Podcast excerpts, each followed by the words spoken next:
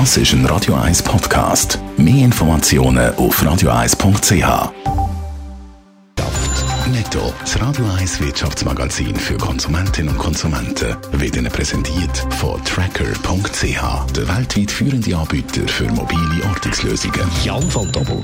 Die Konsumentenstimmung in der Schweiz verschlechtert sich weiter. Der Index für den November liegt bei minus 10 Punkten, deutlich unter dem langjährigen Durchschnitt von minus 5 und auch unter der letzten Umfrage vom Juli, teilt das Staatssekretariat für Wirtschaft mit. Vor allem was die allgemeine Wirtschaftsentwicklung angeht, sieht die Bevölkerung schwarz. Auf dem Arbeitsmarkt sehen die Leute die Zukunft negativer. Der Chef von McDonald's muss zurücktreten wegen einer Liebesbeziehung. Der Steve Easterbrook hat die hausinternen McDonalds-Regeln verletzt. Manager dürfen beim Fastfood-Reis nämlich keine Beziehung zu Angestellten haben. Der Easterbrook selber hat ihm eine Mail an die Angestellten die Beziehung zugegeben und hat von einem Fehler geredet. Darum sei es Zeit für ihn zum Weiterziehen.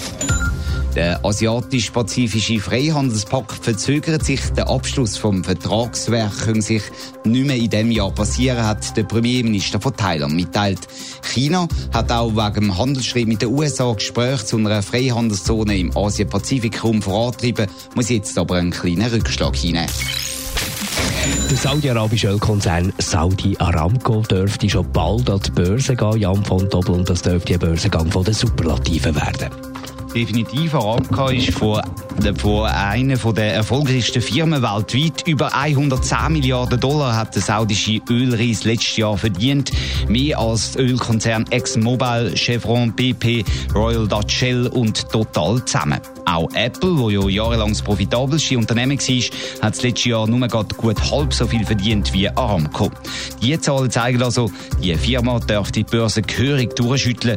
Die nationale Aufsichtsbehörde von Saudi-Arabien hat gestern grünes Licht gegeben für einen Börsengang. Weiss man denn schon, wenn es soweit ist? Nein, einen konkreten Zeitplan hat Saudi Aramco noch nicht bekannt gegeben. Beobachter glauben aber, dass schon in wenigen Tagen der Börsenprospekt veröffentlicht wird und dann am 11. Dezember, also noch das Jahr, die ersten Aktien gehandelt werden.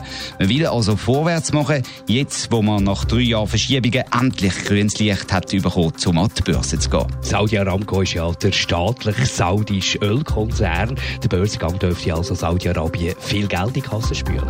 Sogar sehr viel Geld. Das ist auch der Grund, warum man den Börsengang vorantreibt. So soll der geplante Umbau von der saudischen Wirtschaft vorantrieben werden. Man redet von einem Wert von anderthalb bis zwei Billionen Dollar, wo Saudi Aramco hat.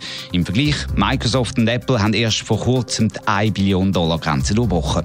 Für Saudi-Arabien bedeutet das, werden schon nur 2% der Aktien verkauft, würde das auf einen Schlag 40 Milliarden reinbringen. Der bisher grösste Börsengang ist der von der chinesischen Handelsplattform Alibaba, der 25 Milliarden gebracht hat. Wir dürften also neue Dimensionen erreichen. Netto, das Radio 1 Wirtschaftsmagazin für Konsumentinnen und Konsumenten, ist Ihnen präsentiert worden von Tracker.ch. Weltweit funktionierende Ortungslösungen.